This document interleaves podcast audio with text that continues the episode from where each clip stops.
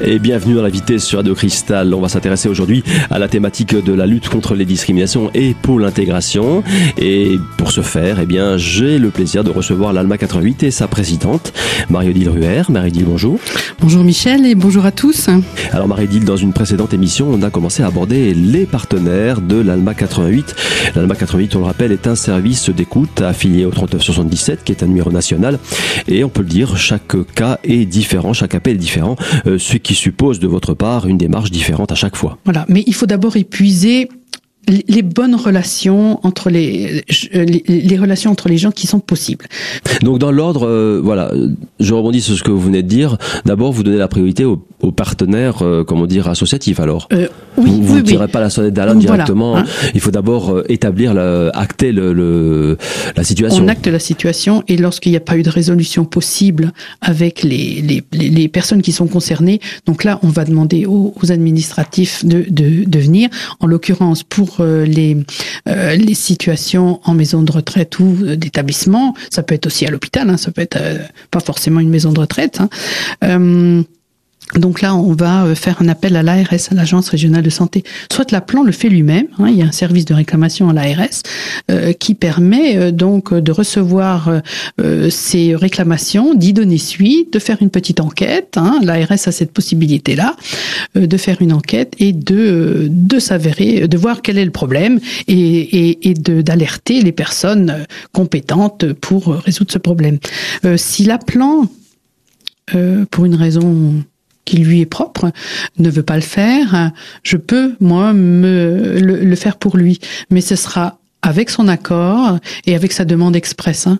parce que dans la euh, la plupart du temps, euh, on donne les clés à la plan pour que, avec l'aide de sa famille hein, ou avec euh, des aides vraiment qu'il a autour de lui, ils, ils essaient eux-mêmes de, de, de, résoudre le problème. Si c'est pas possible, on peut éventuellement prendre le relais. C'est aussi votre mission effectivement de comment dire de, décrypter un peu la situation et après de d'orienter vers la solution. C'est ça.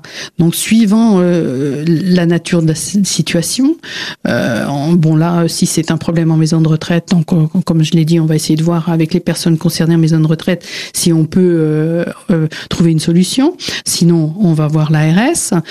si c'était après le, dernier échelon, s'il n'y a pas de solution et que ça devenait très grave, hein, il faut quand même que la maltraitance euh, aboutisse quand même à des choses euh, assez graves. Euh, à ce moment-là, le procureur de la République a aussi, bien sûr, la mission de, faire respecter l'ordre. En dernier ressort, bien sûr. petite question, Marie-Odile.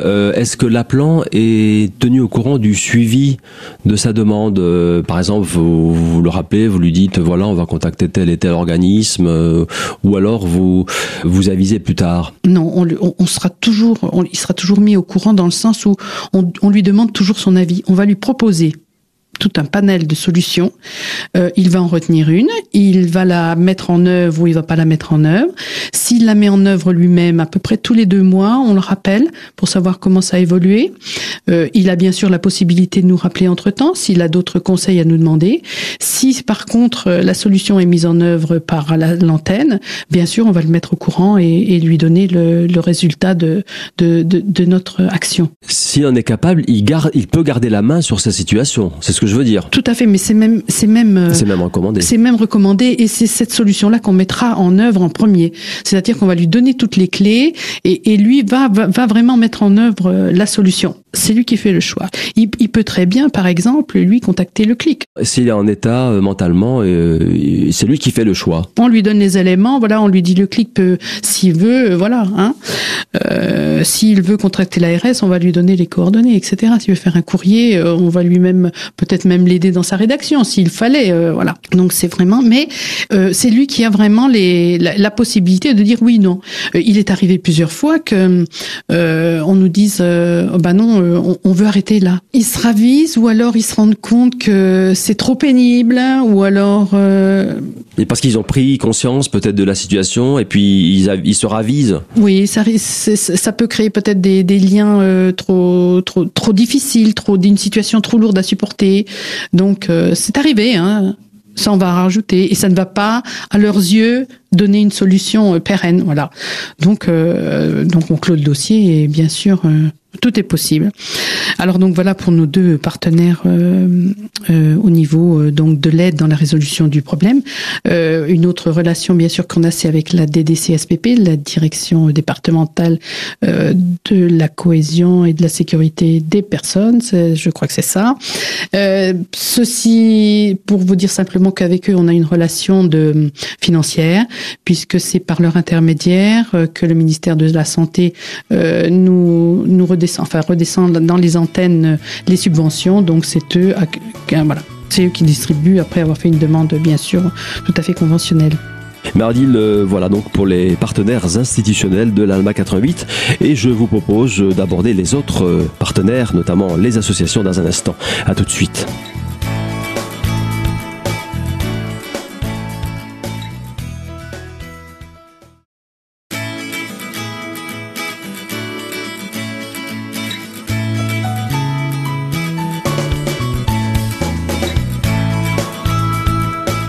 Deuxième partie de l'invité sur Radio Cristal. Je suis toujours en compagnie de Marie-Odile Ruher, qui est présidente de l'ALMA 88. Marie-Odile, on a abordé, on a évoqué déjà les partenaires, les principaux partenaires de l'ALMA 88 et les institutionnels. Mais vos relations ne se limitent pas pour autant aux institutionnels. Il y a d'autres types de partenaires au niveau de l'ALMA 88 on a des relations aussi avec les associations euh, départementales. Elles sont plus euh, euh, sont plus des relations moins en relation avec notre mission, mais c'est nécessaire dans le sens où beaucoup de ces, associations telles que par exemple France Alzheimer ou France Parkinson ou encore d'autres associations, voilà, qui sont qui peuvent être en relation avec des personnes qui peuvent être en situation de maltraitance par du fait de leurs facteurs de vulnérabilité tels que la maladie pour France Parkinson et France Alzheimer. Euh, c'est une sorte de réseau finalement. Hein. Voilà. Donc euh, c'est nécessaire aussi que ces personnes aient l'information euh, de l'existence de la fédération 3917 et des réseaux Alma pour éventuellement mettre à jour, enfin du moins mettre à jour ou exposer une situation qui demande une, une demande une solution dans un problème de maltraitance. Ça vous est arrivé de recevoir un, cas de la part de, France Parkinson ou France Alzheimer Non, c'est pas cette association-là, mais oui, j'ai eu le cas d'une d'une association. Euh, D'accord, donc ça, ça marche dans les deux sens. Bien sûr, bien sûr. C'est un partenariat. Voilà. Marie-Odile, on va se projeter un peu dans l'avenir. Quels sont les projets de l'ALMA 88 ou euh, éventuellement du 3977 alors, c'est quand même la fédération qui qui comment euh, qui donne le tempo, voilà, qui porte les projets.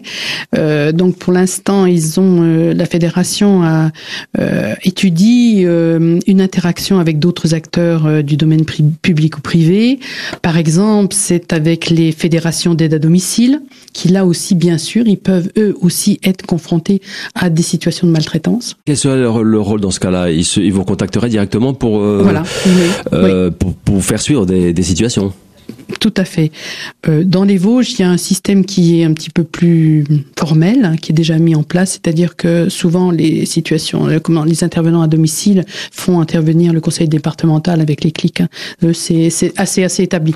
Maintenant, pour une raison particulière où le clic serait difficile à saisir parce que parce que il y aurait une réticence au niveau du soignant ou du voilà de, de, de communiquer. On peut peut-être faire un rappel sur cet acronyme. Que le CLIC Alors le CLIC, c'est le Centre local d'information et de coordination gérontologique, donc très spécialisé dans la euh, dans les, les, situations concernant les personnes âgées et qui vont donc aider euh, dans la constitution de dossiers euh, euh ou, ou, même médicaux, euh, enfin de, des aides vraiment particulières pour les personnes âgées. C'est un organisme officiel Oui, qui dépend du conseil départemental. Donc ces fédérations, le, le 3917 donc essaie de, de faire un partenariat, d'établir un partenariat avec euh, les fédérations euh, d'aide à domicile, euh, notamment donc qui peuvent être témoins de situations de maltraitance, donc qui pourraient nous les faire remonter pour bien sûr les résoudre. ça peut être aussi pour avec l'éducation nationale, là certainement concernant les personnes handicapées. C'est vrai que à l'école, il ressort souvent des situations, les enfants peuvent des, euh, comment dépeindre des situations qui peuvent, qui pourraient éventuellement euh, euh, être remontées, voilà, ou être du moins exposé à, voilà. Ensuite, également avec l'Ordre national des infirmiers, hein, qui peut aussi être intéressant à, mettre en œuvre. Et oui, les infirmières sont aussi en contact avec, elles viennent soigner les, les personnes âgées et elles peuvent recueillir également leur, euh, bah, leur quotidien, leur, leur vécu. C'est ça, en institution, enfin à l'hôpital aussi, comme, comme à la maison. Euh, donc aussi également euh, euh des moyens euh, plutôt relationnels qui sont mis en œuvre avec des avocats, des médecins, des psychologues, des magistrats, des éducateurs, tout ça pour faire une, une sorte de d'évaluation générale et globale euh, d'une personne et, et, souvent quelle attitude et quelle résolution on peut on peut apporter. Et c'est toujours intéressant de faire une analyse pluridisciplinaire de la situation, c'est-à-dire que plus de personnes avec leurs compétences particulières, juridiques, médicales, sociales, éducatives, etc., euh, psychologiques, peuvent euh, elles peuvent remonter à la source du problème. Voilà, et, et peuvent quelquefois trouver le, le, trouver la solution par par un biais particulier. Voilà quels sont les, euh, ce que la fédération met en œuvre actuellement. Marie-Odile, on peut dire que l'ALMA 88 euh, fournit un vrai travail de fond en collaboration avec euh, tous ses partenaires, qu'ils soient associatifs ou institutionnels. Je vous propose d'ailleurs d'approfondir ce point dans un instant. À tout de suite.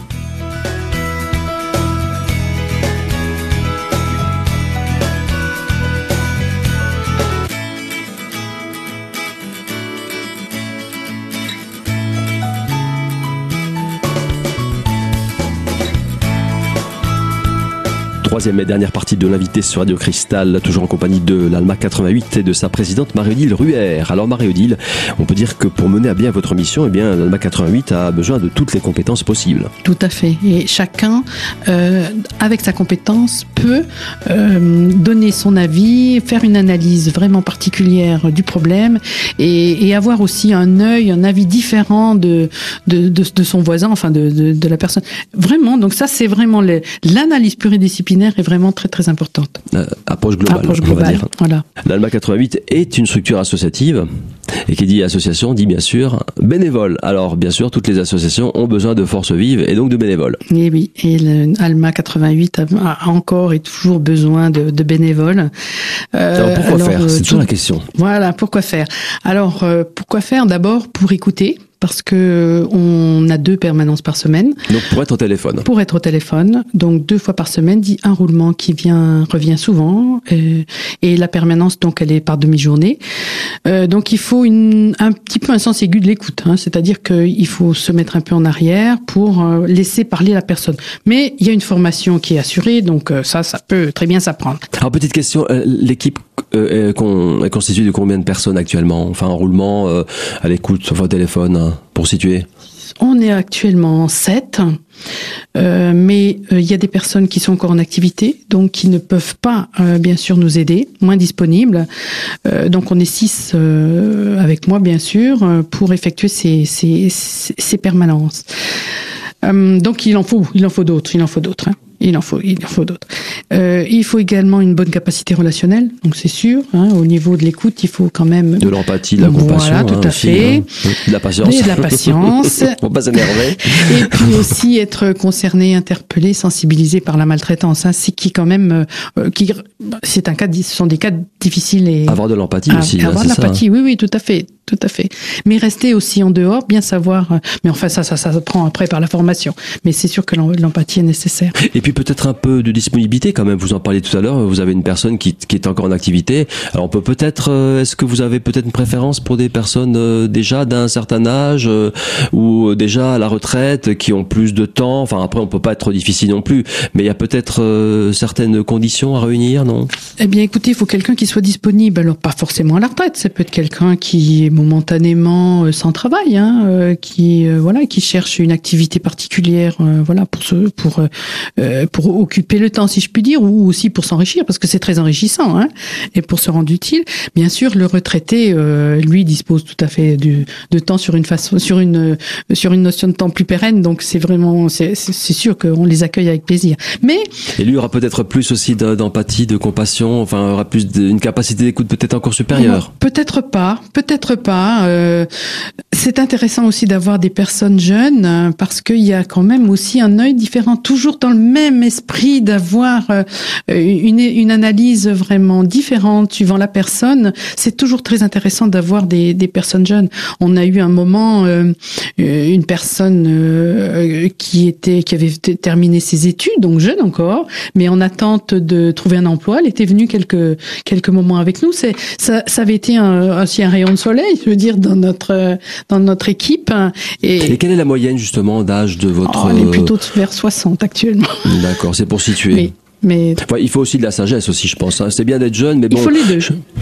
Il faut les deux, oui, c'est clair. Mais bon, ça c'est. Disons, on, ne refusera personne. C'est clair. Surtout, il faut le rappeler qu'il y a à la clé une formation. Euh, il faut avant tout une personne motivée, que voilà, qui, qui remplisse les conditions que vous venez de décrire. Mais euh, à partir du moment où elle est motivée, euh, elle, elle aura aussi une formation. Euh, elle ne sera pas jetée dans la nature, c'est ce qu'il faut dire aussi. Non, non, jamais. Et au départ, euh, elle va venir en trinôme, c'est-à-dire que l'écoute se fait toujours à deux. Euh, donc là, elle va venir euh, compléter cette équipe de deux. Et au bout d'un certain temps, euh, si elle accroche, si vraiment elles se sont concernées par par notre action et nos missions, à ce moment-là, il y a une, une formation qui sera dispensée et qui permettra à ce moment-là de faire partie intégrante d'un binôme.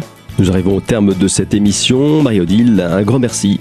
Quelques informations d'ordre pratique pour contacter l'ALMA 88 par téléphone le 03 29 31 17 01. Le numéro national bien sûr puisque l'ALMA 88 est affilié au réseau 39 77. Enfin un site pour en savoir plus 39 77 contre la maltraitance.org. Voilà, je vous donne rendez-vous très très prochainement pour une nouvelle thématique de l'invité sur Radio Cristal.